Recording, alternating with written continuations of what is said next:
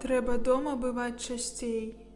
Трэба дома бываць не госцем, каб душою не ачарсцвець, каб не страціць святое штосьці. Не забыць, як падвялы аер на памытай падлозе пахне, як у студню цыбатыя свер, запускае руку да пахі. Не забыць сцежкі той, што цябе на дарогу выводзіла з дому што ў хаце там быў рубель у цане і па курсу старому. Не забыць, як марозам злым клямка пальцы пячэ балюча, і адкуль на стале тваім бохан свежага хлеба пахочы. Помніць свой найржышчы тень, не забыць, як завуць суседа, не забыць, як пяе пад дзень за вясёлым сталом бяседа.